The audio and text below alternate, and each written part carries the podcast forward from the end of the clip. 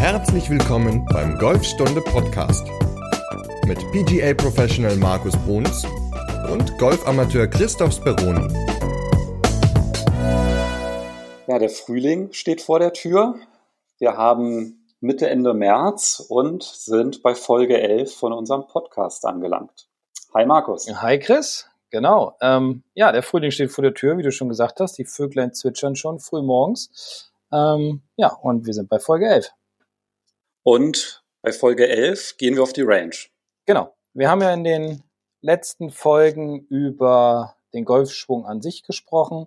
In der letzten Folge sind wir dann im Finish gelandet. Also wir haben den Ball wunderbar hinterhergeschaut. Hinter dem schönen kleinen Draw oder dem schönen Fade haben wir hinterhergeschaut. Jetzt wollen wir den Schwung mal auf der Range ein bisschen trainieren. Ähm, beziehungsweise ich habe mir so ein paar Dinge überlegt, die ich ganz gerne den, den Hörern mitteilen würde, ähm, wie man am besten auf der Range seinen Schwung trainieren kann. Ja, cool. Was würdest du sagen, wenn man auf der Range ankommt? Was, was ist so dein erster Tipp? Ähm, ja, auf der Range ankommen ist ja so, die meisten Leute, die ich ja mal beobachte, sind einfach so die, die mal eben schnell 10, 20 Bälle schlagen, weil der Kumpel ja schon auf dem ersten Abschlag steht und man schnell los muss und man wenig Zeit hat. Ähm, und vielleicht am Ende der Runde dann sich ärgert, dass man schlecht gespielt hat und dann sagt, ja, hätte ich mir mal mehr Zeit gelassen. Also grundsätzlich empfehle ich immer, wenn man auf die Driving Range geht, dass man sich genügend Zeit Zeit nimmt, um zu trainieren, um seine Bewegung ins Muskelgedächtnis zu bekommen und alle Bereiche des Spiels abzudecken. Ähm, wenn ich auf der Range angekommen bin, ja, ich glaube, das kennt jeder. Gerade in der kalten Jahreszeit ist es ja so, wenn man anfängt zu trainieren, dass der Körper noch relativ starr ist. Ja, es tut vielleicht hier ein bisschen was weh, es zwickt da ein bisschen was und dann wäre es im Grunde sinnlos, einfach zu sagen, jetzt nehme ich den Driver aus der Tasche und hau mal voll drauf, weil ja, dann ist die erste Zerrung irgendwann relativ schnell da. Deswegen würde ich immer mit einem gewissen Aufwärmprogramm anfangen. Ähm, und da sollte man im Grunde immer so die großen Muskeln ja, aufwärmen oder eher wärmen. Das sind die Schultern, die Hüften, die Arme, die Beine und ja, die Hände im Endeffekt auch dann noch dazu, dass man da einfach ja das Verletzungsrisiko minimiert. Okay, du hast ja jetzt gerade von dem Szenario gesprochen, ähm, ja, der Freund steht schon am ersten Abschlag. Ja, man hetzt aus dem, vom Parkplatz irgendwie schnell und denkt, oh, noch schnell ein paar ähm, Bälle schlagen, bevor ich ähm, zum Abschlag mhm. gehe. Wenn ich wirklich nur so ein paar Minuten nur noch Zeit habe, was würdest du eher empfehlen? Aufwärmen oder so ein bisschen ähm, paar Bälle schlagen, um da reinzukommen? Aufwärmen.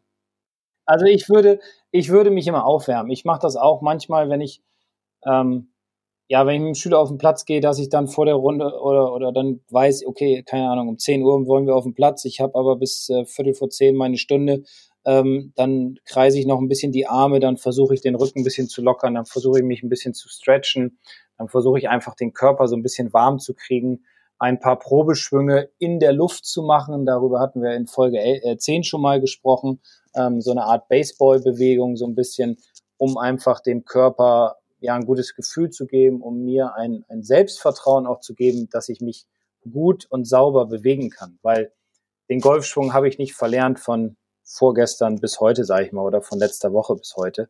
Ähm, dementsprechend finde ich persönlich, wenn man nur ganz kurze Zeit hat, sollte man sich auf jeden Fall aufwärmen. Wenn man dann noch zwei, drei Minuten hat, dann so ein paar kleine Pitches schlagen, um ein bisschen Gefühl für den Schläger und Ball zu bekommen. Und so ein Aufwärmen dauert ja auch gar nicht so lange. Das kann man ja im Zweifel sogar direkt am Abschlag dann machen. Also ja. ich, ich muss dir halt wirklich auch zustimmen. Also bei mir kommt das auch manchmal vor, ja, dass ich irgendwie direkt zum Abschlag gehe, weil ich dann einfach keine Zeit mehr habe, Bälle zu schlagen. Und dann ist es halt auch so, wenn ich dann halt so ein paar Aufwärmübungen mache, dann das gibt mir dann halt auch so eine gewisse Sicherheit. Also einfach, weil ich weiß, so ich habe mich jetzt vorbereitet, ja, also ich habe die Zeit jetzt noch ja, das Bestmögliche jetzt rausgeholt aus, den, aus der knappen Zeit, die halt ähm, noch da war. Und ähm, wenn man es wirklich als so eine Art Ritual betreibt, dann ähm, gibt das ja auch eine gewisse Sicherheit. Ähm, ja, und wie gesagt, es minimiert das Verletzungsrisiko. Ich fühle mich einfach immer wohler und ähm, entspannter, wenn ich weiß, mein Körper ist in gewisser Art und Weise warm beziehungsweise gedehnt und ja, ich kann mich wunderbar bewegen. Was ist denn so die sinnloseste Aufwärmübung, die dir auf der Range begegnet? Weil da sieht man ja, wenn sich Leute aufwärmen, so alles Mögliche. Was ist denn so das, so die top sinnlose Übung beim Aufwärmen? Liegestütz. Nein. Ähm, äh, puh, gute Frage. Eigentlich finde ich, also das sinnloseste Aufwärmen oder das sinnloseste Ankommen auf der Range ist, wenn ich direkt den Driver aus der Tasche ziehe und Vollgas gebe. Ja, okay, das wäre, das ist ja keine Aufwärmübung dann als solches, oder? Das ist ja dann. Ja, aber viele sehen das so, ja so. Okay. Ich schlage erstmal ein paar Drives. Also ich habe da auch wirklich mal so mit so ein paar Leuten, die habe ich auch mal angesprochen und gesagt, Mensch, fang doch mal an mit einem kleinen Schläger, mal so ein paar Pitches erstmal oder so ein paar Chips, so ein bisschen, um einfach den Körper in Wallung zu kriegen. Nö, mir tut das immer ganz gut, wenn ich mit dem Driver gleich voll drauf haue.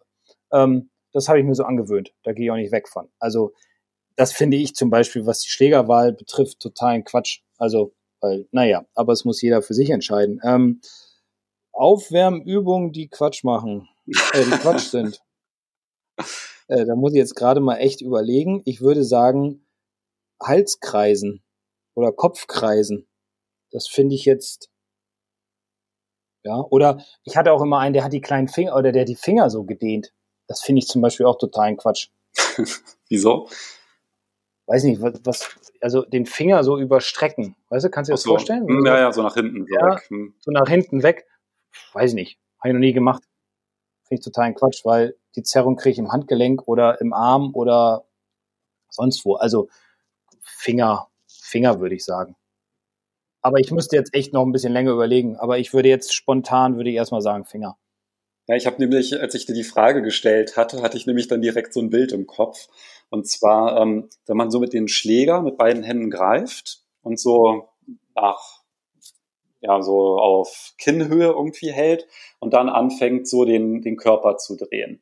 Weil um die Hüfte zu aktivieren, ist es ja schon besser, immer die Bewegung auch in der Ansprechposition zu machen. Also irgendwie so in den, so in den Oberkörper zu kreisen, bringt ja auch relativ wenig jetzt für den Golfschwung. Ja, weil dann ist keine Stabilität und so. Ja, das ist auch eine Übung, genau, die nicht so sinnvoll ist. Ja, also genau, Kopfkreisen und dieses Schläger, das, das stimmt. Das sind, glaube ich, immer so die Sachen, die mir immer so auffallen, ja. wenn ich ja. ähm, gucke. Ja, also auf jeden Fall jemand, wenn hier jemand sinnvolle Übungen machen möchte, es gibt von auf Golfstunde ein kostenloses E-Book zum Download, wenn man sich in den Newsletter einträgt. Da ist so ein, ähm, so ein Warm-up-Programm drin. Und das dauert nur sieben Minuten und da kann man den ganzen Körper mit aufwärmen. Dann sollte man sich das schnellstmöglich runterladen beziehungsweise Newsletter erstmal eintragen. Weil, wie gesagt, Aufwärmen ist sinnvoll, Verletzungsrisiko minimieren. Ähm, gibt auch, ja, mehr Radius teilweise, weil, weil man das Gefühl hat, man hat längere Arme. Also es ist alles sehr, sehr äh, positiv. Genau, ich glaube grundsätzlich ist halt, ähm, also die Gelenke so ein bisschen, ne, also kreisende Bewegungen ja. sind für die Gelenke gut, also ähm, Handgelenk, ähm, ja, Sprunggelenk, wenn man da halt so die Füße zum Beispiel auch dreht und ähm, genau. Hüfte, Schultern, Kreisen, Hüfte so ein bisschen, so wie so eine Hula-Hoop-Bewegung so bewegen. Aber ähm, da gibt's ja auch die Experten, die da noch, noch mehr Einblick drin haben.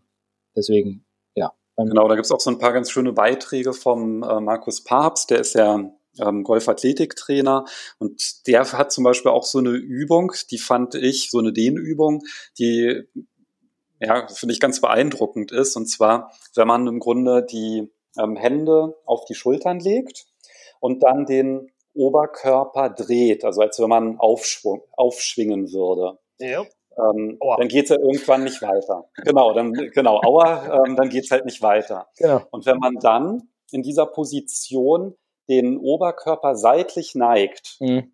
und wieder zurückgeht, mhm. dann kann man auf einmal viel weiter drehen. Und das ist halt auch so, äh, also da hat man halt wirklich so diesen unmittelbaren Effekt, ja, dass man auf einmal merkt, oh krass, wenn ich mich da nur so ein paar Sekunden gedehnt habe, kann ich auf einmal weiter aufdrehen. Okay. Und ähm, das finde ich da hat man so einen schönen Aha-Effekt, wenn man diese Übung macht. Weißt du, was ich mal gemacht habe? Schon ein paar Jahre her im Winter? Oh, nein. Yoga. Ja, echt?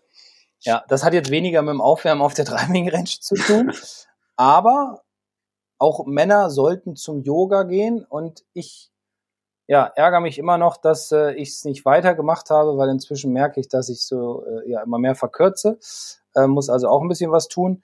Ähm, aber ich empfehle jedem einfach mal einen Yogakurs zu machen. Am Anfang tut's höllisch weh, aber nach einer gewissen Zeit ist es einfach so, man wird wesentlich beweglicher, man wird freier in allen Dingen, die Atmung wird besser.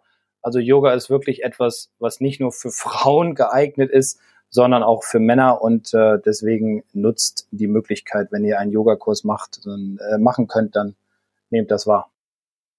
Also wenn du da positive Erfahrungen mitgemacht hast, dann, dann muss das ja. Ja, es war echt gut. Ja. Ja. ja. Aber bleiben wir auf der Driving Range. ja. Ja.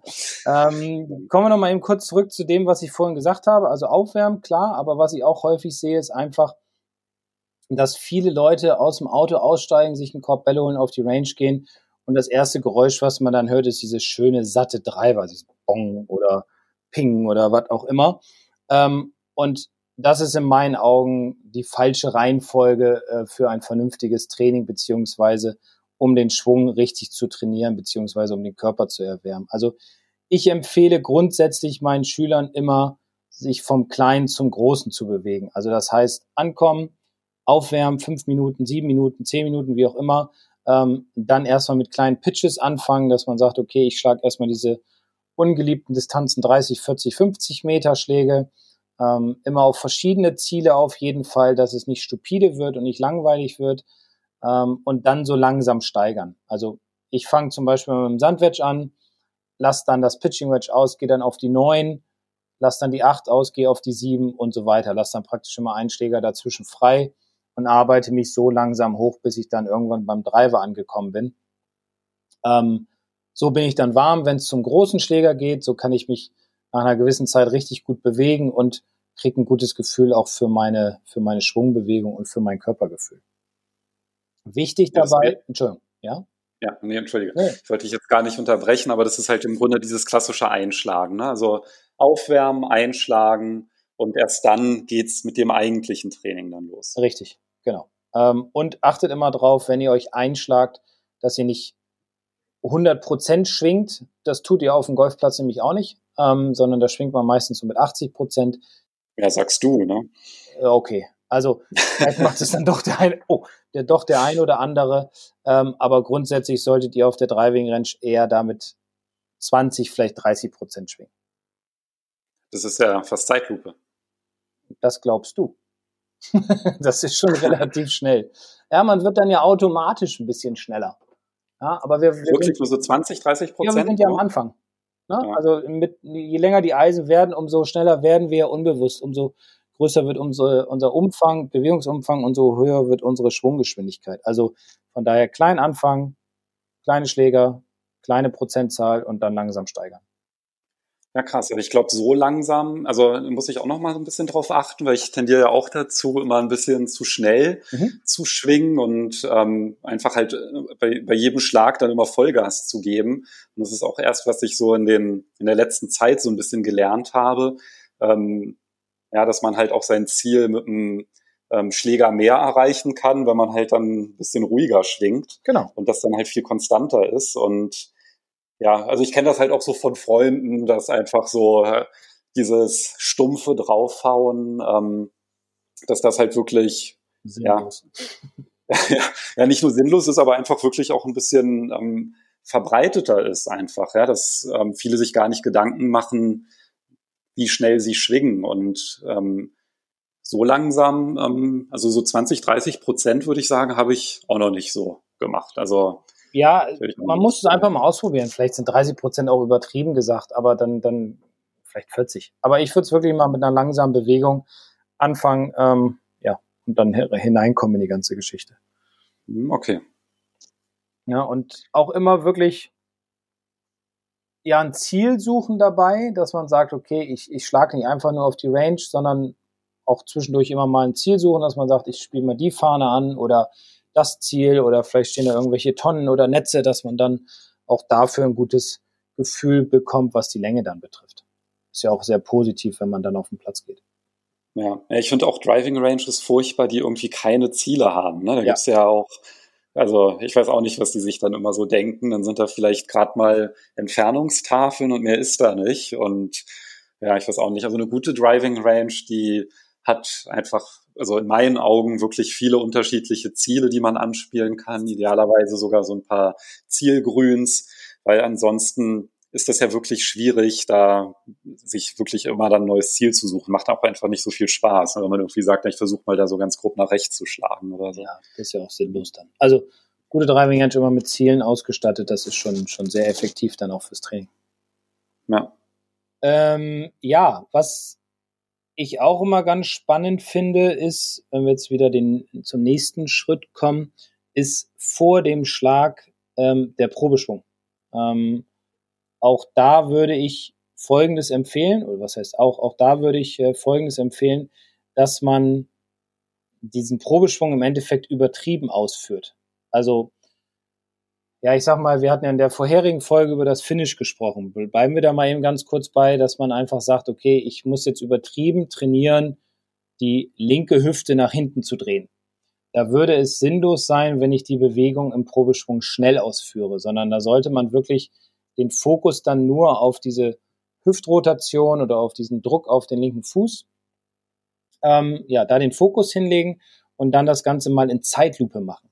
Ja, dass man sagt, ich, ich konzentriere mich darauf, die Hüfte zu drehen, mache die ganze Bewegung in Zeitlupe, die Muskulatur ist dabei relativ angespannt, der Schläger kommt einfach hinterher und ich mache die Bewegung sehr langsam und vor allem ich mache sie sehr übertrieben. Weil das Positive daran ist, dass man dann dadurch sein Muskelgedächtnis besser schult. Das heißt, ähm, die Muskulatur versteht dann besser, was, was der Spieler eigentlich will, beziehungsweise was sie dann auf dem Platz machen soll. Und die ganze Geschichte geht dann natürlich ganz gut in das sogenannte Muskelgedächtnis, beziehungsweise auch ins Unterbewusstsein hinein. Und ähm, unser Unterbewusstsein ist auf dem Golfplatz sehr stark und beeinflusst uns relativ stark. Dementsprechend sollte man seine Probeschwünge immer auf eine gewisse Art und Weise übertrieben ausführen. Und wer vielleicht schon in letzter Zeit äh, viel Golf im, im, Fernsehen gesehen hat auf Sky, der sollte sich mal dann auch auf den Justin Rose oder den Justin Rose mal anschauen, wie der seine Probeschwünge ausführt. Und der achtet auch nur auf eine Sache, die macht er aber übertrieben, damit sein Körper das dann während der vollen Bewegung gut wiedergeben kann. Ich finde das sogar ganz schön anspruchsvoll, das zu machen. Also ich kann mich genau dran erinnern, als ich das erste Mal das ausprobiert habe, irgendwie so Schläger hoch, das geht ja irgendwie noch, das langsam zu machen. Aber dann halt wirklich, also ich habe dann wirklich so gegrübelt. Ich hatte dann keine Ahnung, was mache ich denn dann eigentlich, wenn er da oben ist? Und das dann irgendwie so langsam durchzuführen, das ist, ähm, also wenn man das, also ich kann mich wirklich noch an das erste Mal sehr gut erinnern, weil ich dann einfach gar nicht wusste, wie dann die Bewegung ist. Und aber dir hat ja. es geholfen. Wenn, nachdem du es dann, nachdem du es dann äh, ja wirklich mal langsam und übertrieben ausgeführt hast. Na, ehrlich gesagt, ich wusste dann halt gar nicht, was ich dann machen soll. Also ich hatte das halt dann mal ausprobiert, so, also irgendwie bis zum höchsten Punkt war okay und dann, ja, jetzt versuche ich es mal langsam auszuführen und ich war dann völlig so, das war für mich nicht vorhanden. Also Weil ich hatte da gar kein Bewusstsein. Weil du viele Dinge geachtet hast. Ja, das mag sein oder weil ich mich damit nicht ähm, so auseinandergesetzt hatte. Ja. Also ich glaube, das ist halt auch so ein Prozess so ein bisschen. Ja, klar. Ähm, ja, dass man halt wirklich auch so eine Wahrnehmung dafür entwickelt, was der Körper da überhaupt macht, weil ich glaube, dass das halt unglaublich schwer ist, wenn du irgendwie mit dem Golfspielen anfängst. Da sind ja so viele Sachen, auf die du irgendwie achtest. Und also das ist ja allein auf den ersten Runden, dass man ja eher damit immer beschäftigt, oh, hoffentlich ist hinter mir keiner und ja, oh, bin ich zu langsam und, und nein, da ist ja genau, da warten da jetzt schon und so. Ähm, da sind ja dann so viele andere Sachen, die einen irgendwie beschäftigen und ablenken, dass dann irgendwie ja so die, die Schwungbewegung da so ein klein bisschen untergeht in diesem ganzen Gedankenchaos. Ähm, ja, vollkommen richtig man, man ist dann sehr beeinflusst auf dem Platz von anderen Dingen. Man konzentriert sich da nicht mehr so sehr auf sich und auf seine, ja, seine Bewegung, auf seine Routine. Ne? Also dementsprechend muss man, also es dauert halt immer, bis man diese ganzen Dinge dann auch auf dem Platz anwenden kann. Das ist ganz normal. Ähm, aber ich würde es trotzdem auf der Driving Range empfehlen, den Schwung oder das, was, was man trainieren soll, was der Pro einem gesagt hat, was, was ideal für ihn wäre, ähm, dass man das versucht übertrieben auszuführen, damit das Muskelgedächtnis es ganz einfach besser abspeichert. Ja, also genau das, was du sagst, ist, glaube ich, halt wichtig, dass ähm, wenn man das halt mal ausprobiert, ne, diese ganz langsame Be Bewegung, die du gerade angesprochen hast, dass man das dann irgendwie wirklich mit einem Pro dann halt auch mal zusammen macht und das vielleicht auch mal als Anlass nimmt, ja, das mal zusammen zu trainieren, damit man halt einfach dann nicht irgendeine so Quatschbewegung macht, sondern ähm, ja. ja einfach halt weiß, aha, okay, das passiert dann und ich glaube, das ist halt ganz, ganz wichtig, dass ja, man, man, da dann halt. Man fühlt es einfach auch besser, ne? Weil wenn man nur so mal eben schnell rumschwingt, dann fühlt man ja nichts. Also, das ist meine Erfahrung. Deswegen, genau. Ja. Schön den Schwung fühlen. Das hilft ganz gut, um gute Bälle zu schlagen. Ja, und die Geschwindigkeit, die du jetzt ja gerade angesprochen hast, das ist ja auch ganz hilfreich, ne? versuchen, das auch auf dem, auf dem Platz zu übertragen, weil auf dem Platz da tendiert man ja eigentlich auch immer dazu, ein bisschen hektischer zu werden, gerade wenn man den Driver zückt. Ähm, ja, definitiv, weil man ja gerade beim Driver denkt, okay, jetzt muss ich mal richtig einen rauslassen hier ähm, und hau den mal schön weit. Problem ist, je schneller man wird, teilweise geht die Koordination bei einigen verloren und dementsprechend werden die Schläge eher schlechter. Und ähm, Geschwindigkeit sollte man nicht nur bei seinem Schwung beachten, sondern natürlich auch bei der Routine, worüber wir eben gerade schon ganz kurz gesprochen hatten, bei dem, bei dem Probeschwimmen, ähm, man sollte sich auch tatsächlich angewöhnen, die Routine, die man auf dem Platz machen möchte, ja, jeder hat ja seine eigene Routine, ähm, dass man die auch auf dem, äh, auf der Driving-Rennstand tatsächlich trainiert. Also, dass man wirklich nach einer gewissen Zahl Bälle, die man zum Einschlagen benutzt hat, dass man dann sagt, okay, jetzt stelle ich mir einfach mal vor, ich bin auf dem Platz, ich spiele jetzt zum Beispiel mal die ersten neun Löcher von meinem Heimatclub. Ähm, stelle mir vor, ich schlage jetzt ab. Ich stelle mir vor, ich mache den zweiten Schlag auf ein paar vier und auf ein paar fünf dann halt den dritten und mache aber bei jedem Schlag dann im Endeffekt ähm, immer die Routine, die ich auf dem Platz auch ausführen würde.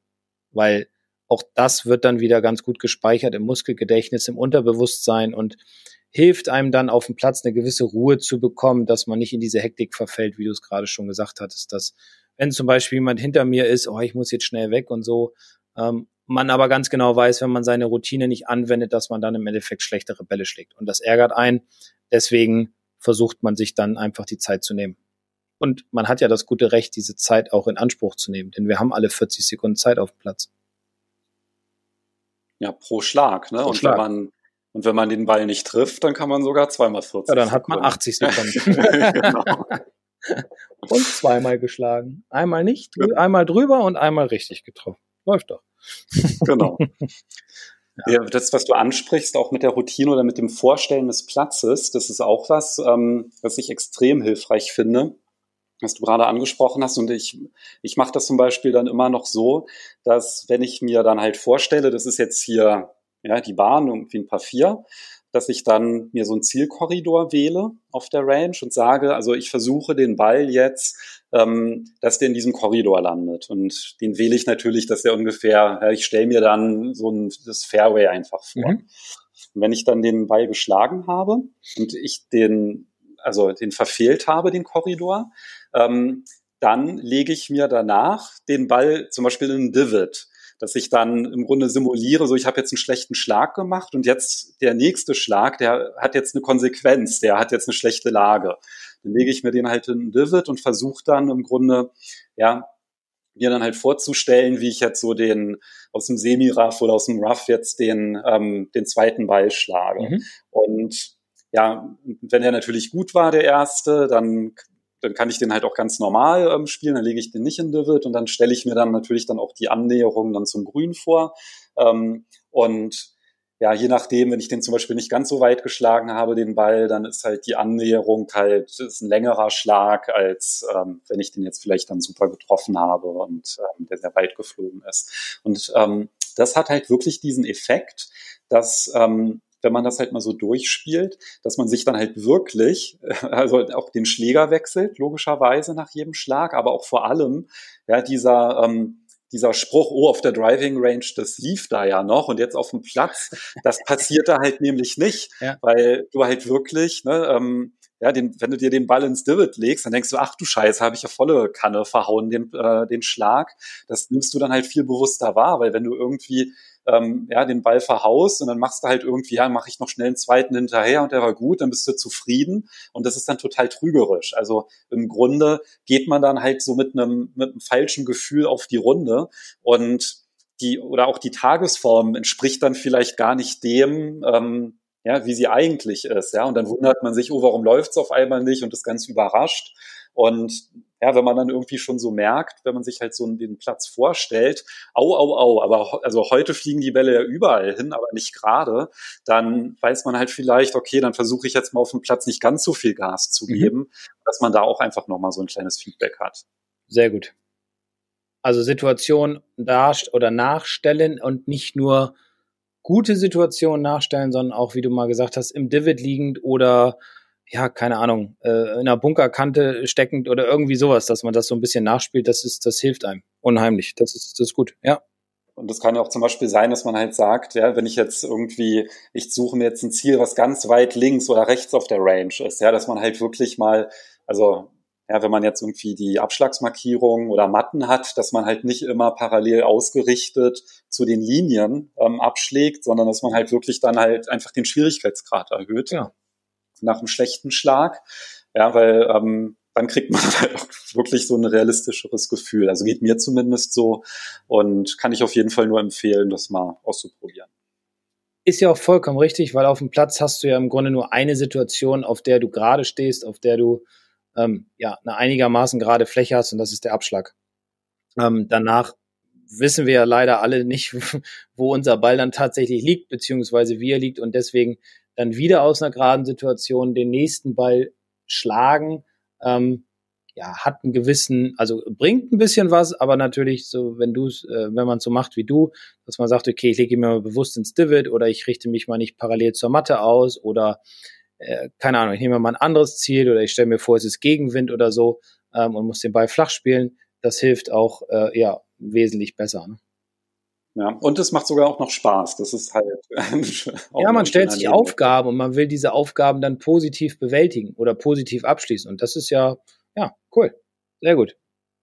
Sehr gut. Und wenn man halt auch zu zweit trainiert, ist das halt auch dann ganz gut, wenn man dann halt auch wirklich dann so macht, dass man halt abwechselnd schlägt. Mhm. Ja, dass man halt sagt, so, ich suche mir hier, weiß ich, die eine Fahne oder diese Abschlagsmarkierung, die ist das Ziel. Mhm. Und wenn man dann halt nämlich auch abwechselnd ähm, schlägt, ne, dann hat man halt auch ein bisschen Pause zwischen den Schlägen und es ist dann halt auch wieder so ein bisschen näher an dem, was dann in Wirklichkeit dann irgendwann auf dem Platz passiert. Und wie gesagt, ne, also, es, also mir persönlich macht es einfach viel, viel mehr Spaß, als da ähm, den Eimer, also da auszukippen ja. und dann einfach immer so äh, ja, mit dem Schläger so nach vorne rollen, zack, nächster, zack, nächster. Genau. Ähm, das macht ja dann auch nur begrenzt Spaß. Ja, das ist stupides Techniktraining, was ja auch nicht schlecht ist, aber ich merke schon, du, du bringst sehr viel Leben in dein Training auf der Driving Range und ja, das ist das, was ich manchmal vermisse. Ähm, dementsprechend nehmt euch ein Beispiel an Christoph, der da viel Leben in sein Training reinbringt und äh, trainiert auch ruhig so die Situation, die auf dem Platz vorkommt. Ja, da kann ich auch noch gerne ähm, einen Blogbeitrag mhm. verlinken in der Podcast-Beschreibung ähm, zu einem Beitrag, wo ich das auch noch so ein bisschen visualisiert habe, was ich gerade beschrieben habe. Ähm, genau, der heißt Abschläge von der Driving Range langweilen dich. Hier ist die Alternative dazu. Also wenn das nicht verlockend klingt, dann weiß ich da auch nicht. Sehr schön. Schöner Name. ja, kurz und prägnant. ja, ne? genau. Ja, Hat sich das jeder gemerkt? ja, deswegen packe ich ja den Link. Ja, wunderbar. Perfekt. Ja. Nein, war auch ein Scherz. Ja.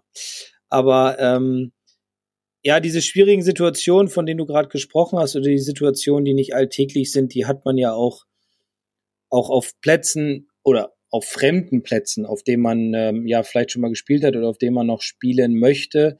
Ähm, und da fällt mir zum Beispiel immer ein, diese ja, diese besagten Linksgolfplätze, da hat man ja, das sind ja die Plätze, die immer am Meer liegen. Ähm, da hat man ja zum Beispiel immer die Situation, dass man sehr starken Gegenwind hat oder Wind von rechts oder Wind von links oder extrem Rückenwind oder so oder keine Ahnung, man liegt an einer, an einer, an einer Düne, man steht unterm Ball oder überm Ball und ähm, ja, deswegen sollte man auf der Range halt wirklich auch verschiedene Lagen trainieren und ähm, Hast du denn oder spielst du gerne eher so, so, so Linksplätze oder bist du eher so der, ja, ich laufe schön durch den Wald, so durch diese Parklandplätze? Was ist da, da so dein Favorite? Also wenn ich Golf spiele, da laufe ich ja sowieso immer durch den Wald oder durch hohes Gras. Daher. Ähm, ja, aber auf Linksplätzen sind ja weniger oder sind ja gar keine Bäume. ja, das stimmt. Deswegen ja durch hohes Gras. Ja. Ähm, ja. Also ich muss sagen, ich habe jetzt nicht irgendwie so einen Favoriten, dass ich sage, irgendwie, ich finde jetzt Links besser als Parkland. Also ich würde das eigentlich immer wirklich individuell vom, vom Platz abhängig machen. Also ich habe, also Links-Courses habe ich jetzt nicht ganz so viele gespielt. Also ähm, da fallen mir auf jeden Fall, also Föhr und ähm, Winston Golf ein, die ich ähm, super finde. Also vor allem Föhr, das ist halt ein richtig, richtig toller Platz. Ähm, und aber genauso, weiß ich nicht, finde ich jetzt so, weißt du, wenn man jetzt in Österreich in den Bergen spielt, das finde ich halt auch ganz toll. Also ich finde irgendwie immer wichtig, so natürlich, ja, also ich, ich weiß nicht, wahrscheinlich kann ich so eine gute Golfplatzarchitektur gar nicht so richtig zu, ähm, zu schätzen wissen. Deswegen ähm, acht, also wirkt auf mich auf jeden Fall immer so ein bisschen Panorama und ja, wie, wie, wie die Bahnen so optisch wirken. Das finde ich halt schon wichtig, aber ich kann jetzt halt nicht sagen, dass ich das eine mehr bevorzuge als das andere. Das ist mir halt eher wichtiger, mit wem ich spiele. Das ist dann ähm, das, was für mich dann noch Sehr. mehr den, mhm. ja, genau. Okay. Und bei dir, ähm, hast du so einen Favoriten? Ähm, ja, ich, ich mag unheimlich gern diese Linksplätze. Also, die tatsächlich am Meer liegen, so, ja, diese typischen Schottlandplätze, so wie St. Andrews oder ähm, in, in, in, eher in Südengland, wo jetzt dieses Jahr die British Open stattfinden, Roy St. George's. Also das ist für mich Golf, weil als Spieler wirst du da vor 100 verschiedene Herausforderungen gestellt. Das heißt, du musst auf alles Mögliche reagieren können. Du musst ein bisschen mehr nachdenken. Wo schlage ich den Ball hin? Wo ist da ein Bunker? Ähm, was für einen Schläger schlage ich ab? Ähm, wo kommt der Wind her?